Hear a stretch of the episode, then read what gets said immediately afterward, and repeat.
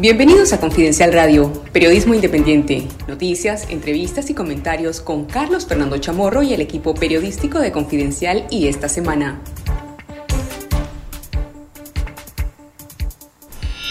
Hola, bienvenidos a una nueva edición de Confidencial Radio. Gracias a quienes nos sintonizan a través de Radio Corporación y Spotify y a quienes nos ven y sintonizan a través de nuestra transmisión en Facebook Live.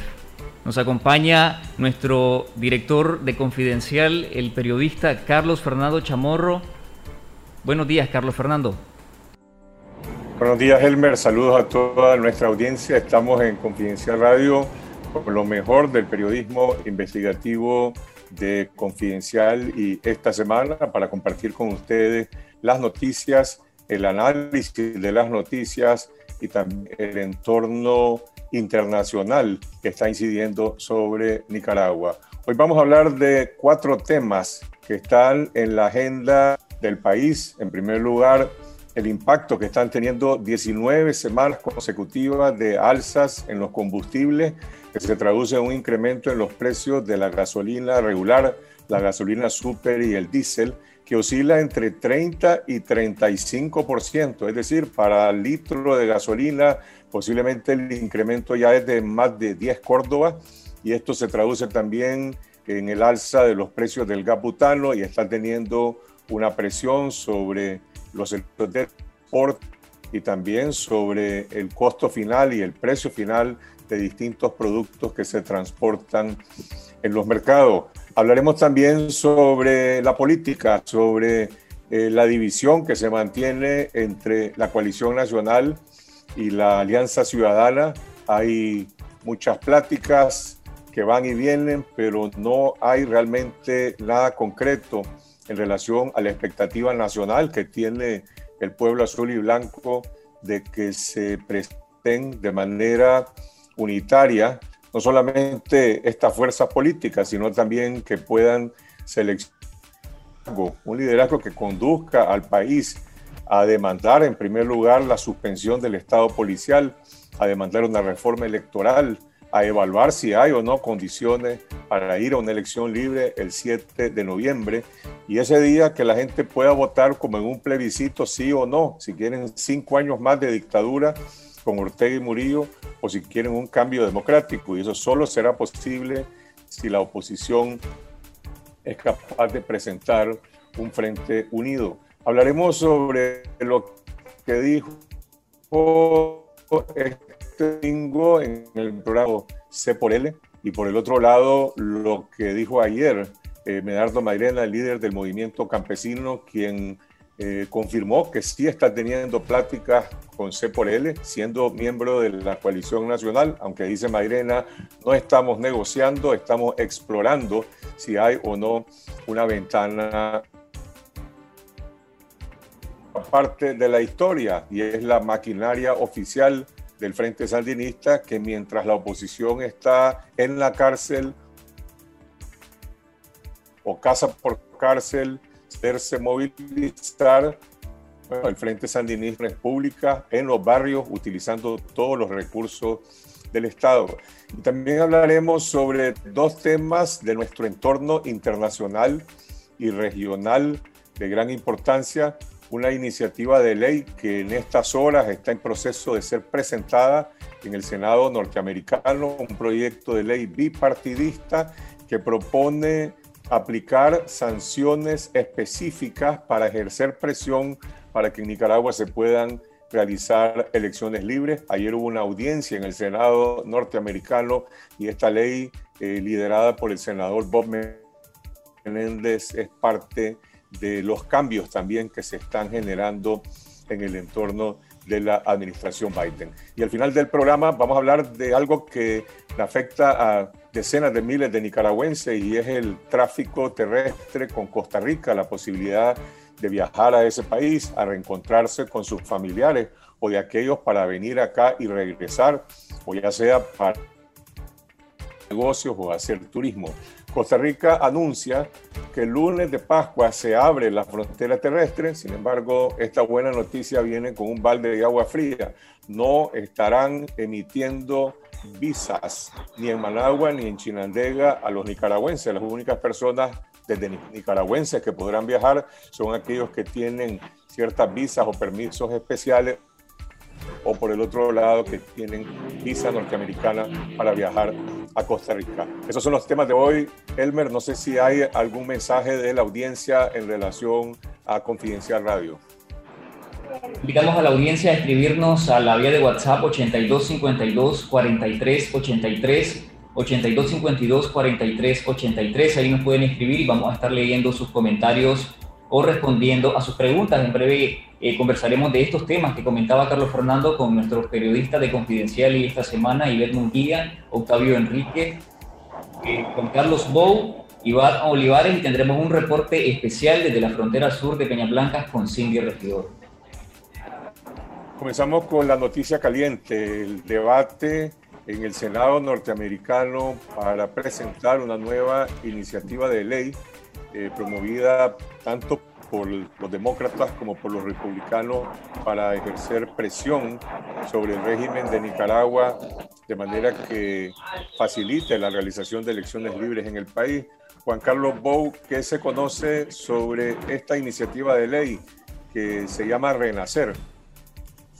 Se está espera todavía de que la, la presente. Ya eh, la anunció ayer el senador Bob Menéndez durante esta audiencia del Comité de Relaciones Internacionales. Lo que conocemos nosotros por, por fuentes del Senado es que va a abarcar dos elementos importantes. Uno es que va a ofrecer restricciones a instituciones financieras internacionales relacionadas con Nicaragua además de sanciones específicas para promover elecciones democráticas, pero también hablan de que van a desarrollar una estrategia de sanciones coordinada con socios diplomáticos de Estados Unidos. Tomemos en cuenta que la Unión Europea, Canadá y Suiza han seguido los pasos de Estados Unidos en el tema de sanciones contra los funcionarios orteguistas. Ya, sea, ellos ya están a hacer como un frente común en el tema de las sanciones porque esto es algo que durante la audiencia ya mencionaba el secretario general de la OEA, ya Luis Almagro. Él mencionaba de que la estrategia del régimen de Maduro ha sido dividir a, a, la oposición internacional, ya al frente internacional. Dice, ellos negocian por un lado con una europea, ellos negocian por un lado con Europa, ellos negocian por un lado con, con otros países. Al final fraccionan todo y no logran, probablemente con esta ley lo que están tratando es de promover eso, o sea, una eh, estrategia de sanciones. Ahora, este tipo de noticias generan muchísimas expectativas, posiblemente sobredimensionadas entre la población nicaragüense y sobre todo los nicaragüenses que viven en el exterior, que tienden a creer y apostar de que la solución política al país, que el problema del Estado policial o de las elecciones se va a resolver exclusivamente con la presión de Estados Unidos. Y por otro lado vemos que Estados Unidos acaba de nombrar a un enviado especial para Centroamérica, dicen, pero realmente es para el Triángulo Norte. Es decir, Ricardo Zúñiga tiene un nombramiento especial para atender la crisis de Honduras, Guatemala y El Salvador, que son los países que están enviando principalmente migrantes a Estados Unidos, y sin embargo Nicaragua está fuera de esa representación. Entonces, pareciera que hay una cierta ambigüedad, Juan Carlos. Por un lado, se dice Nicaragua es importante, Estados Unidos tiene una preocupación sobre el problema de las elecciones y por otro lado lo coloca en un nivel de prioridad relativamente, digamos, distinto por debajo que el resto de los países del Triángulo Norte. Claro, porque eh, recordemos que el Triángulo Norte lo que les manda a Estados Unidos son migrantes. Ya, o sea, este es un problema que presenta Estados Unidos en su frontera con México. A pesar de la crisis que, vivimos en Nicaragua, no salen eh, de nicaragüenses que cruzan Centroamérica y México para irse a apostar a la frontera estadounidense. Ya, el problema acá es más crítico y además ellos lo ven desde el punto de vista de la influencia que está teniendo Rusia en Nicaragua. Ya, pero la urgencia de ello es el problema migratorio que tienen frontera con México. Por eso es que ellos designan a, a, Zúñiga, porque es una persona encargada básicamente para ver el tema de estos tres países. Nicaragua es un problema político, no es un problema eh, que ellos, como Estados Unidos lo tienen en, sus puertas y lo tiene México. Nicaragua no, ya lo tienen un poco más, más alejado. Es algo que pueden manejar de otra manera. Y sin embargo, a final de cuentas, la decisión de que si en Nicaragua habrá o no elecciones libres no está en manos de Estados Unidos, está en manos de los nicaragüenses, de la capacidad de fuerza y de presión que tenga la oposición nicaragüense. Octavio, ¿le quita el sueño a Daniel Ortega una ley como esta que está promoviendo el Senado norteamericano? ¿Qué está pasando a lo interno de la maquinaria del FCLN que desde antes del mes de octubre del año pasado prácticamente está en campaña electoral? Mira, yo creo que eh, desde el punto de vista electoral, eh, me parece que Ortega ha venido afinando su maquinaria, ¿no? Como bien estás diciendo, estás diciendo en este momento. Pero yo creo que las sanciones, si me permitís en ese, en ese sentido, yo creo que van, tienen un impacto distinto, ¿no? Tienen un impacto más bien que, que conlleva eh, un golpe al interior de los negocios que el régimen maneja en total opacidad, pues, de lo que se ha hablado en distintos momentos. En el tema de la maquinaria, eh, vos ves trabajando coordinadamente a todas las instituciones del Estado con las bases del partido y ves a una jefatura nacional eh, presidida por Rosario Murillo, que recientemente, el 20 de marzo, mandó incluso una, una circular de la que yo quiero destacar varias cosas. La primera es el nombre, sí, se llama Victoria para la Gloria de Dios. Hay un intento por convertir el tema electoral en una victoria en bien y el mal entre lo divino y lo humano. Sí, me parece que ellos están apostando a vender el proyecto político de ellos, que nada tiene de divino, como algo divino. ¿Puede, el Frente Sandinista Rosario Murillo sustituir la autoridad del Papa, la autoridad de liderazgo de la Iglesia Católica, al obispo Brenes, al obispo Mata y al obispo Álvarez. Es decir, ¿tiene realmente esa pretensión de sustituir el liderazgo religioso? Para nada, pero, pero, o sea, no tienen esa, esa, esa, esa, esa potestad, pero sí es peligroso porque marcado dentro del discurso de odio que tiene la pareja presidencial, que vos coloques, digamos, al, al frente, ya eh, representando los intereses de Dios, o sea, los intereses eh, de ellos, en otras palabras, y que pongas a los otros como los que están contra ese porvenir, que ellos es, realmente muy peligroso. ¿Qué está ordenando concretamente Rosario Murillo en ese memorándum? Ese memorándum está dirigido a lo que llaman ellos las unidades de victoria electoral, a los secretarios políticos, a las estructuras que están dentro del Estado? ¿Qué es lo que le está ordenando? usemos usemos eh, estructuras del, eh, las estructuras del frente, pues que abarcan una amplia, ¿cómo es que se llama? Eh, participación en todas estas instituciones del Estado y, en el mismo partido y la conexión en los barrios que son las unidades de victorias electorales.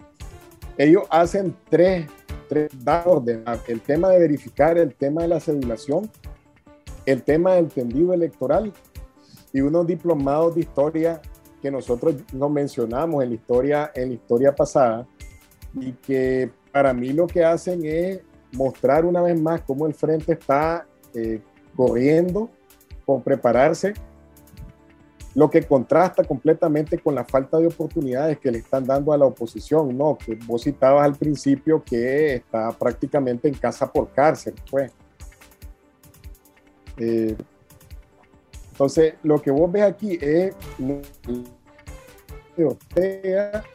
no eh, sacando una ventaja mayúscula ¿sí? sobre los que son competidores en una elección, digamos, en términos eh, reales del concepto como tal, debería haber una competencia y no este tipo de desigualdades ni tampoco este tipo de aprovechamiento de los recursos del Estado. Tiene plata, tiene plata hoy el Frente Sandinista, se acabaron los fondos de la cooperación venezolana, están resguardados en algún lugar, cómo están las finanzas del FCLN y su conexión con el aparato del Estado.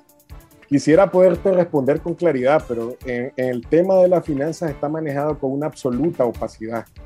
Sí, o sea, el, el tema de la cooperación venezolana, eh, nos quedamos a ver qué pasaba, ¿no? Con aquellos fideicomisos que tenía el frente colocado en la banca.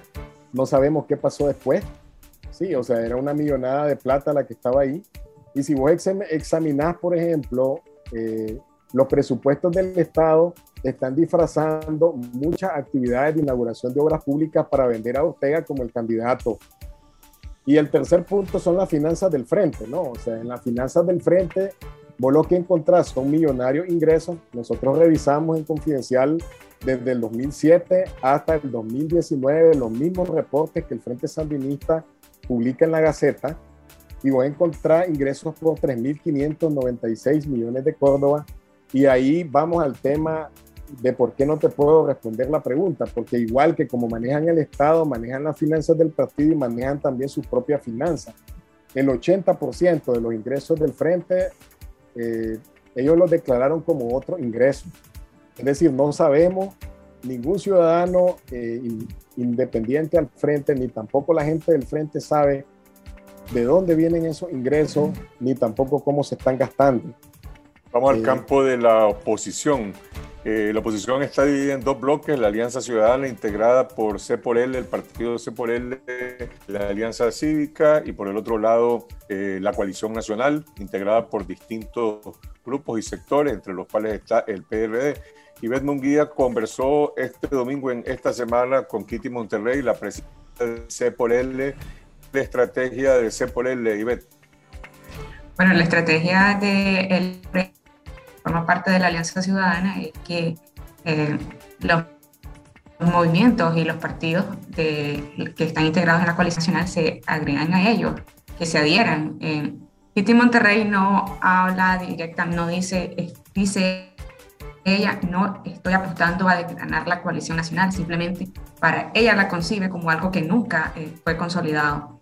Eh, sin embargo, pues la coalición, la coalición existe y ahí está. Recientemente se unieron más grupos, eh, son bastantes grupos de diferentes denominaciones que se han ido uniendo a la coalición nacional. Eh, actualmente hay conversaciones ya entre el movimiento campesino que forma parte de la coalición nacional con la gente de la Alianza Ciudadana, que es donde está doña Kitty Monterrey. Ahora, a este paso, si la coalición se mantiene cohesionada como están aferrados hasta hoy. De hecho, hay cuatro candidatos que van a una competencia interna en torno a la casilla del PRD. Podríamos ir a una elección con dos bloques opositores en, una circunstancia, más, más el PLC por otro lado y otros partidos colaboracionistas en una circunstancia como esa. Que toda la ventaja la tiene Daniel Ortega para ganar. Sin embargo, Kitty Monterrey dice o este, la opción nuestra se va a convertir en la única opción. ¿Es viable eso tomando en cuenta las experiencias históricas anteriores de Nicaragua? Por ejemplo, lo que pasó en el 2006. Precisamente todo indica, eh, o sea, así en el momento, como estamos en este momento, todo indica una repetición del escenario del 2006. O sea, dos grupos fuertes y divida y vencerá. O sea, el gran ganador es el Frente Sandinista. Eh, porque, o sea, actualmente la población, o sea, sí estamos, la población está convencida de que es necesaria la unidad y de los dos grupos demandan unidad, pero esa unidad nunca se concreta y lo que se ve es que eh, estos grupos más bien se están fortaleciendo. Por un lado, el C por L, la Alianza Ciudadana, ya abrió esta convocatoria para que los aspirantes a la presidencia se inscriban y por el otro lado la coalición nacional ya tiene cuatro aspirantes a la presidencia que están en un proceso interno, entonces solo se ve que se están fortaleciendo estos dos grupos. Y hay un, y hay un, quinto, y hay un quinto actor político, Medardo Mairena, que está en la coalición nacional, pero no se ha inscrito para competir ni en la coalición ni tampoco en la Alianza Ciudadana. Ayer, en esta noche, le pregunté si se va a inscribir. Dijo que todavía se están tomando tiempo, que van a evaluar y confirma que sí está en pláticas con Kitty Monterrey, pero dice Leonardo Mairena, no estamos negociando, estamos explorando si existe una ventana o una indija para la unidad. Mairena genera esperanza, genera confusión, genera desasosiego entre la oposición. Es un juego peligroso el de Medardo Mairena, eh, porque está ahí navegando entre las dos aguas. sin embargo, eso finalmente eso es lo que quiere la población, o sea, la población está apostando a la unidad de los dos bloques opositores.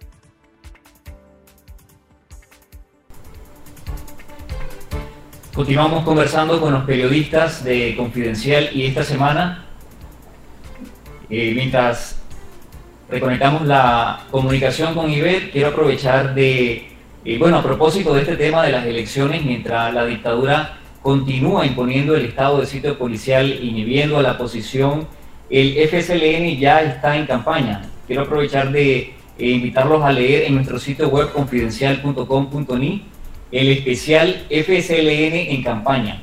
Las V y la maquinaria del Estado partido, un reportaje que, de nuestro colega Octavio Enrique que retrata cómo el partido de gobierno hace campaña con los recursos del Estado y que mantiene vigilancia política sobre los votantes en los barrios, mientras la oposición se encuentra asediada e impedida de movilizarse bajo el Estado policial que persiste a ocho meses de las elecciones y además dividida. Carlos Fernando.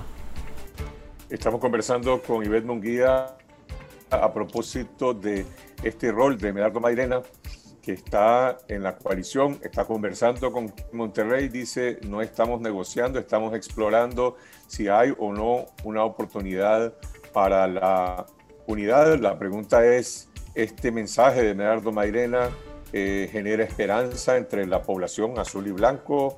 genera desasosiego, genera eh, cómo, cómo, cómo, reacciona la gente o cuáles han sido las reacciones hasta ahora, Ivette. Pues hay expectativa, finalmente el objetivo es la unidad, eh, pero para que esta unidad se logre, eh, definitivamente las dos partes tienen que ceder. la coalición tiene que ceder su estructura y también la Alianza Ciudadana, y creo que a eso es lo que está apostando Medardo Mairena. Vamos al otro tema del momento que le concierne a todo el mundo, cómo nos impacta el alza de los combustibles. Son 19 semanas consecutivas y se estima que el incremento que ha producido ya en costos los precios de la gasolina super eh, regular y también el diésel eh, superan 30%. estamos hablando de más de 10 córdobas de impacto por litro. Iván Olivares, ¿qué impacto directo tiene esto en, en la economía cotidiana, en el transporte, en la gente? Ok, Carlos. Eh, el transporte, como sabemos, está presente en la estructura de costos de todos los productos que consumimos tanto un tanque de gas como, no sé, una libra de papas. Y aunque en este momento las estadísticas del Banco Central todavía no parecieran reflejar ese aumento de precios, es evidente de que eso va a suceder de esa manera. Eh, los transportistas tienen forzosamente que cobrarle a sus clientes, que en última instancia somos todos los consumidores, ese costo adicional que tienen que pagar por el diésel y eso se va a reflejar entonces eh, en los productos, probablemente va, a ir haciéndose, va a ir ocurriendo poco a poco, pero al final de cuentas vamos a verlo en muchísimas cosas. Eh, tanto desde una bolsa de cemento que la tengan que traer desde, desde Nagarote o San Rafael del Sur, como, no sé, los frijoles que pueden traer de Nueva Guinea, todo eso requiere de, de, transporte y vamos a ver un incremento de precios.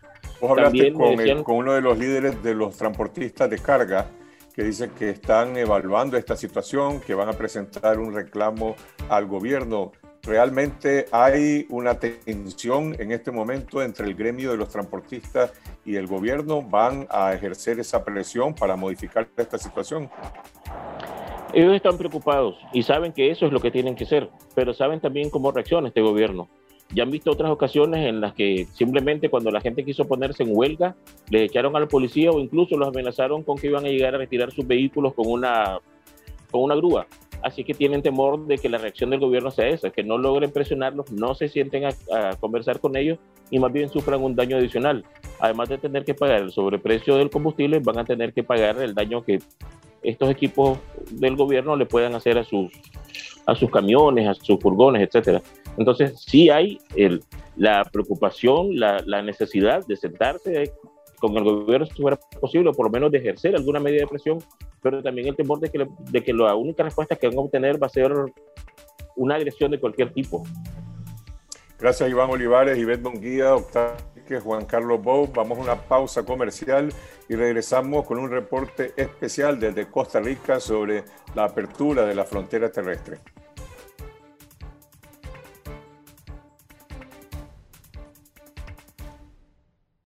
Les invitamos a enviarnos sus reportes, sus comentarios a la línea de WhatsApp 8252 4383 8252-4383.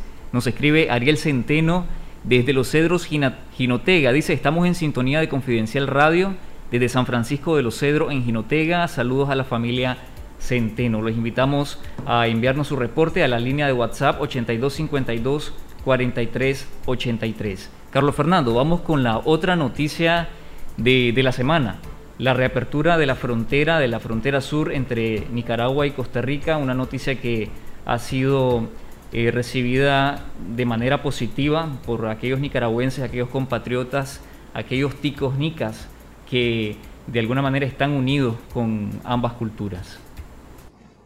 Tradicionalmente son, mil, son 3.000 personas las que, las que cruzan la frontera diariamente. En esta época que viene de Semana Santa son muchísimos más nicaragüenses que vienen de allá a reencontrarse con su familia, o viceversa, y también gente que viaja por diferentes tipos de razones. Eh, la, frontera sigue cerrada esta semana, se abre el próximo lunes, el lunes de Pascua, y sin embargo no estará abierta, es decir, no estará habilitado el servicio para brindar visas en los consulados de Costa Rica, en Nicaragua y en Chinandega. Nuestra colega Cindy Regidor, que está a cargo desde Costa Rica de la cobertura de los nicaragüenses en ese país, de las relaciones bilaterales entre ambos países y también de los nicaragüenses en el mundo. Nos ha preparado un reporte especial sobre la frontera cerrada y cuáles son las implicaciones que tiene las modificaciones que ha decidido realizar el gobierno de Costa Rica. Adelante, Cindy.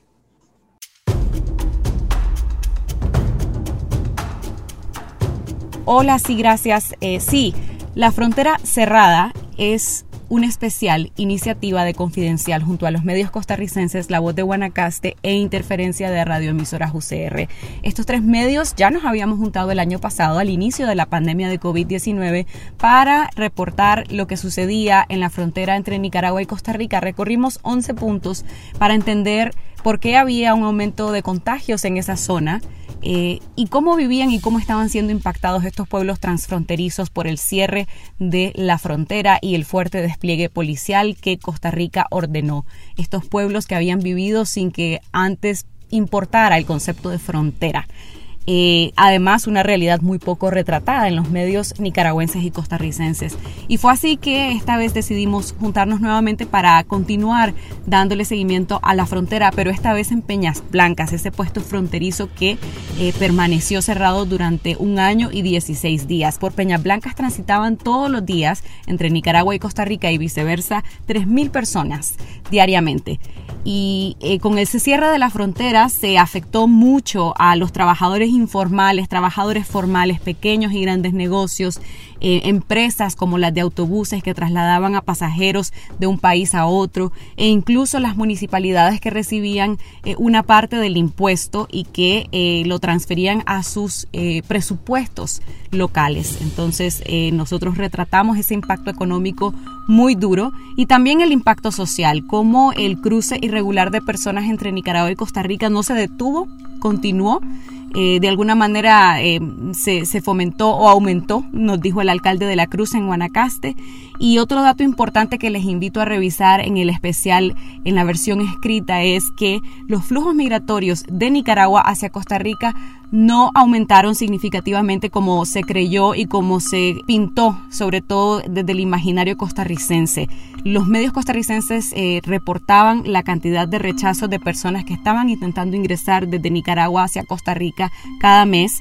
Era una cifra significativa. Sin embargo, al tener puntos de comparación como 2018-2019, nos damos cuenta que la razón por la que aumentó la cantidad de rechazo es porque aumentó la vigilancia policial y no necesariamente porque aumentase el flujo migratorio de personas cruzando de Nicaragua a Costa Rica. Entonces los invito a revisar el especial en su versión escrita en nuestra página eh, confidencial.com.ni. También tenemos nuestro video en YouTube y hoy estrenamos nuestra versión podcast.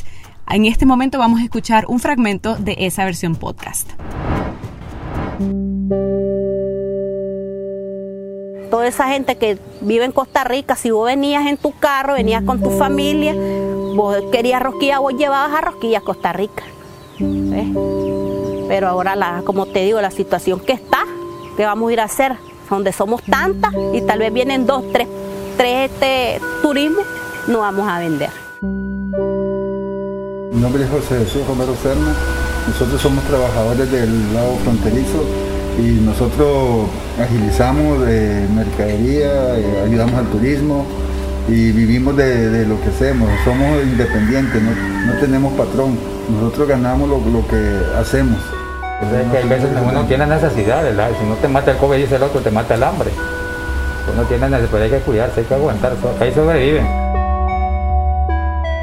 Las voces que acabamos de escuchar son las de Isolda, José y Pedro, tres personas que viven de su trabajo en la frontera entre Costa Rica y Nicaragua. Isolda es vendedora de rosquillas del lado nicaragüense. José y Pedro son hermanos y se dedican a jalar equipajes y mercadería del lado costarricense. Desde hace un año, por el cierre de las fronteras en Costa Rica, Peñas Blancas es un punto casi desierto y ahora los ingresos económicos de estas personas no alcanzan para sus necesidades básicas. Pero no solo ellos están en esta situación. También María Cristina, otra vendedora de rosquillas. Andreina, quien vende etiquetes de bus. Jesús Chávez, un cambiador de monedas. Lester, el conductor de bus. Los dueños de pulperías y sodas. Un número incalculable y sin registro oficial. La pandemia impactó aquí y allá, de uno y otro lado de la frontera, dejando a familias con hambre, les contamos las historias de quienes para trabajar dependen del flujo migratorio en Peñas Blancas, un punto limítrofe entre Costa Rica y Nicaragua, y cómo el cierre de las fronteras por la pandemia les arrebató sus ingresos.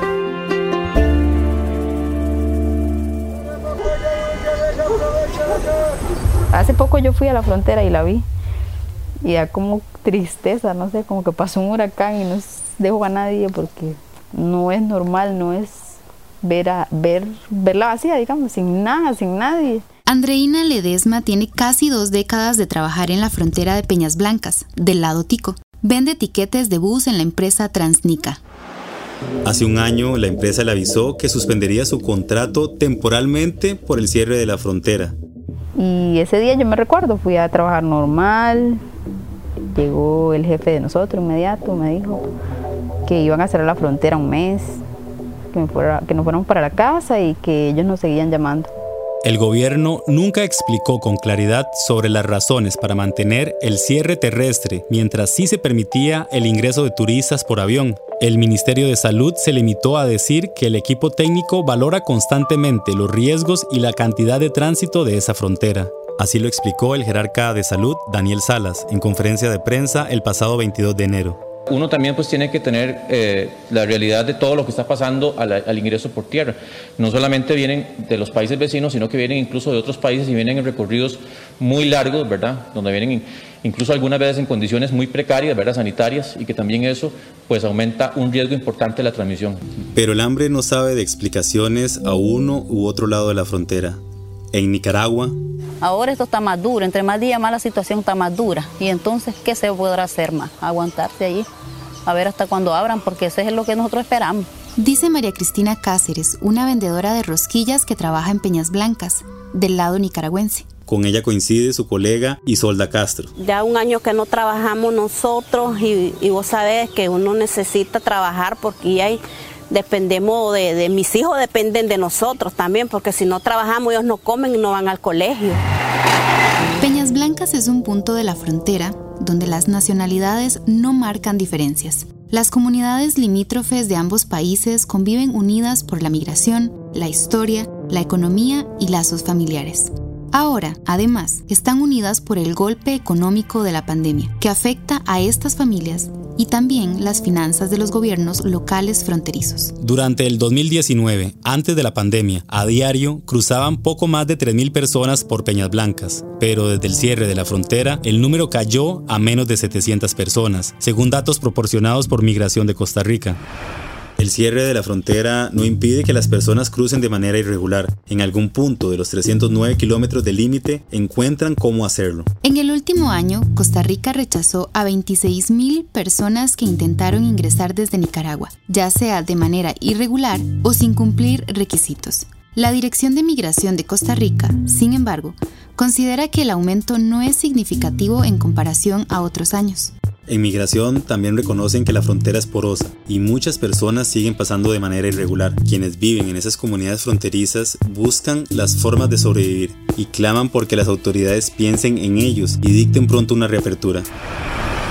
El especial La Frontera Cerrada se estrenó en los tres medios de comunicación, en Confidencial, La Voz de Guanacaste e Interferencia de radioemisoras UCR, el domingo 21 de marzo. Y el martes 23 de marzo, el ministro de Turismo de Costa Rica, Gustavo Segura, anunció la reapertura de las fronteras terrestres con Nicaragua y con Panamá. Vamos a escuchar el anuncio que hizo el ministro. A partir del lunes 5 de abril, Costa Rica procede a abrir la frontera terrestre al turismo, siempre y cuando se cumplan los requisitos tradicionales de ingreso establecidos por la Dirección General de Migración y Extranjería, tales como la visa para quienes les sea requerida, y aplican los mismos requisitos de ingreso que hemos tenido vigentes por la vía aérea, completar el formulario digital epidemiológico, conocido como el pase de salud, y adquirir previamente y presentar electrónicamente un seguro médico ya sea un seguro nacional de los autorizados o uno internacional que cumpla con las coberturas que hemos explicado en otras oportunidades. Vigencia durante toda la, estadía, eh, una cobertura mínima para gastos médicos provocados por potencial enfermedad COVID de 50 mil dólares por lo menos y cobertura de gastos de hospedaje en caso de una cuarentena. Muchos de los turistas europeos que nos visitan eh, dado que son turistas de larga distancia, están interesados en combinar destinos multinacionales eh, y combinan atractivos que enriquecen su experiencia. En nuestra frontera norte tenemos varios corredores binacionales como el de La Cruz y San Juan del Sur o el de los Chiles con el lago de Nicaragua. Además conocemos casos de turistas europeos que están eh, en Nicaragua y en Panamá esperando deseosamente que Costa Rica proceda a aplicar este procedimiento para ingresar a nuestro país en calidad de turistas. El anuncio de la reapertura de las fronteras terrestres costarricenses, en particular eh, la que tiene con Nicaragua, causó mucha expectativa eh, y entusiasmo entre la comunidad nicaragüense en Costa Rica, que está compuesta por decenas de miles de personas, entre costarricenses también y nicaragüenses en Nicaragua, porque estos son dos países que comparten un estrecho e histórico vínculo económico y social y por lo tanto la reapertura de fronteras implicaría la reanudación de los constantes viajes entre un país y otro para reuniones familiares y de seres queridos, para hacer turismo, para hacer negocios. Sin embargo, el ministro Segura dijo que la reapertura de las fronteras terrestres se daba particularmente para dar la posibilidad a los turistas europeos de transitar por el istmo. Eh, la directora de Migración y Extranjería de Costa Rica, Raquel Vargas, brindó a Confidencial información importante acerca de la posibilidad que tendrán los turistas nicaragüenses de ingresar a Costa Rica. Escuchemos. Funcionamiento en los consulados de Managua y Chinandega eh, todavía no han entrado a funcionar.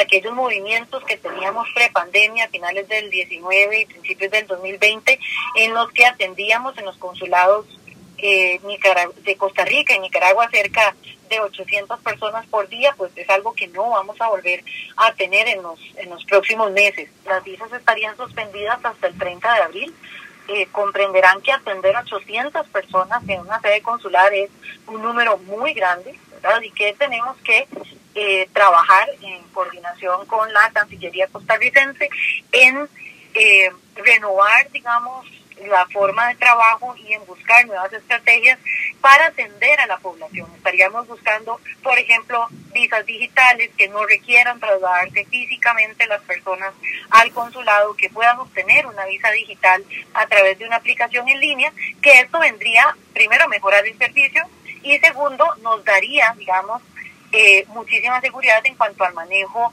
de eh, personas para evitar eh, eh, contagios y para evitar exponer al, al personal del consulado. Las visas eh, que sí están habilitadas al día de hoy son aquellas visas para reunificación familiar, que es una dinámica muy natural que tenemos entre nuestros países, ¿verdad? Que se tratará de ingreso de papás, mamás, de hijos, de esposos y esposas de eh, ciudadanos eh, costarricenses. Esas visas están habilitadas, de hecho nunca, nunca se han suspendido y las visas para ingreso de eh, estudiantes, de personal académico, de personas que trabajan en empresas en Costa Rica, esas visas están funcionando con toda normalidad.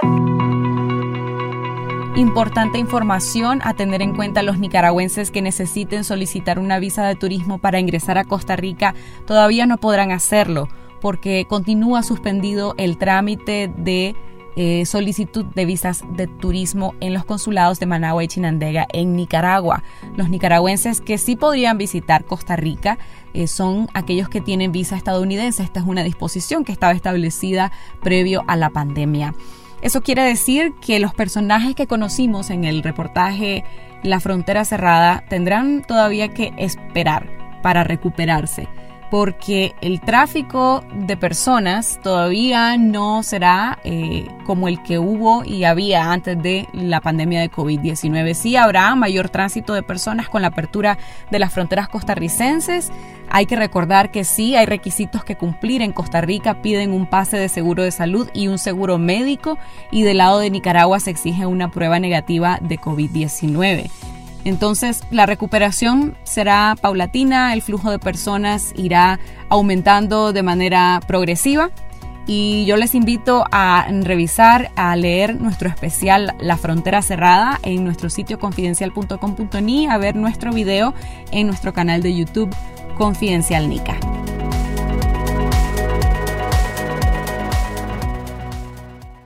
Gracias a Cindy Regidor por este reporte especial para Confidencial Radio sobre esta reapertura a medias de la frontera costarricense a partir del próximo del lunes de Pascua, después de la Semana Santa. Sin embargo, como explicó la directora de Migración de Costa Rica, no estarán habilitados los servicios para otorgar visa aquí en Managua y en Chinandega, de manera que eso establece una amplia restricción en cuanto a quiénes son los nicaragüenses que podrán eh, viajar a Costa Rica, aquellos que tienen visa norteamericana o otros que tienen ciertos tipos de eh, permisos y visas especiales.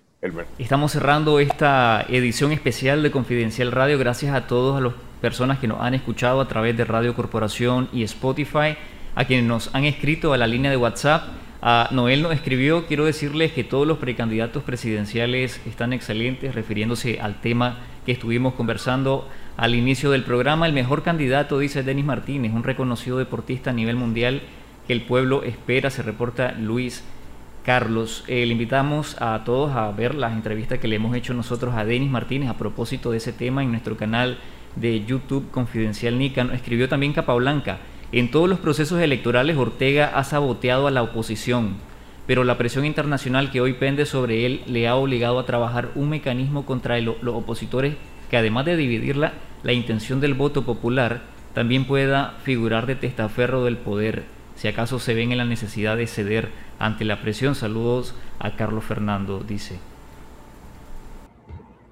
Gracias a todos los oyentes. una aclaración para el, el radio escucha que comentó sobre Denis Martínez. Sin lugar a dudas, Denis Martínez es eh, una de las personalidades que tiene mayor reconocimiento y opinión favorable sobre su persona, sobre su trayectoria en el país, junto con el obispo Silvio Báez y otras personalidades, pero Denis Martínez no está en la competencia política, es decir, no es candidato, aunque goza del reconocimiento, eh, del cariño, del respeto de gran parte de la población. Denis ha dicho que él está al servicio de este esfuerzo y unidad y por eso está participando en lo que se conoce como la Comisión de Buena Voluntad, junto con el doctor Carlos Tunerman y Fabio Gadea, para tratar de incentivar este proceso de unidad opositora que, como hemos hablado en este programa, pues encuentra hasta hoy muchos obstáculos. Esos son los grandes desafíos que enfrenta el país.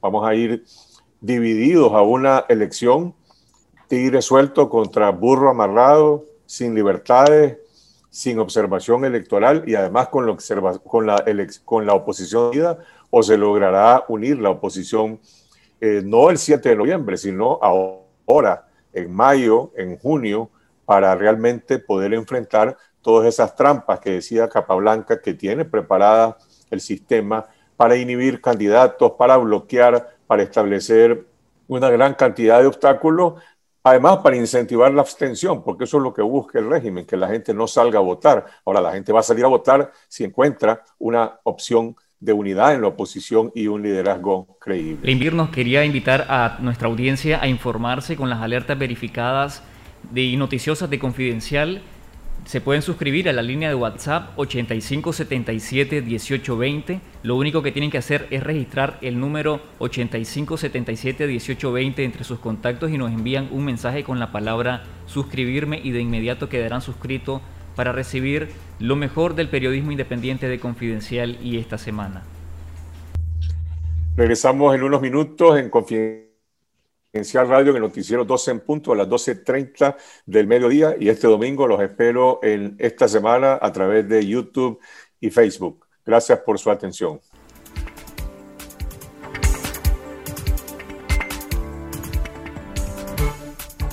Esto fue Confidencial Radio, de lunes a viernes a las 12.30 del mediodía y los jueves una edición especial a las 11 de la mañana.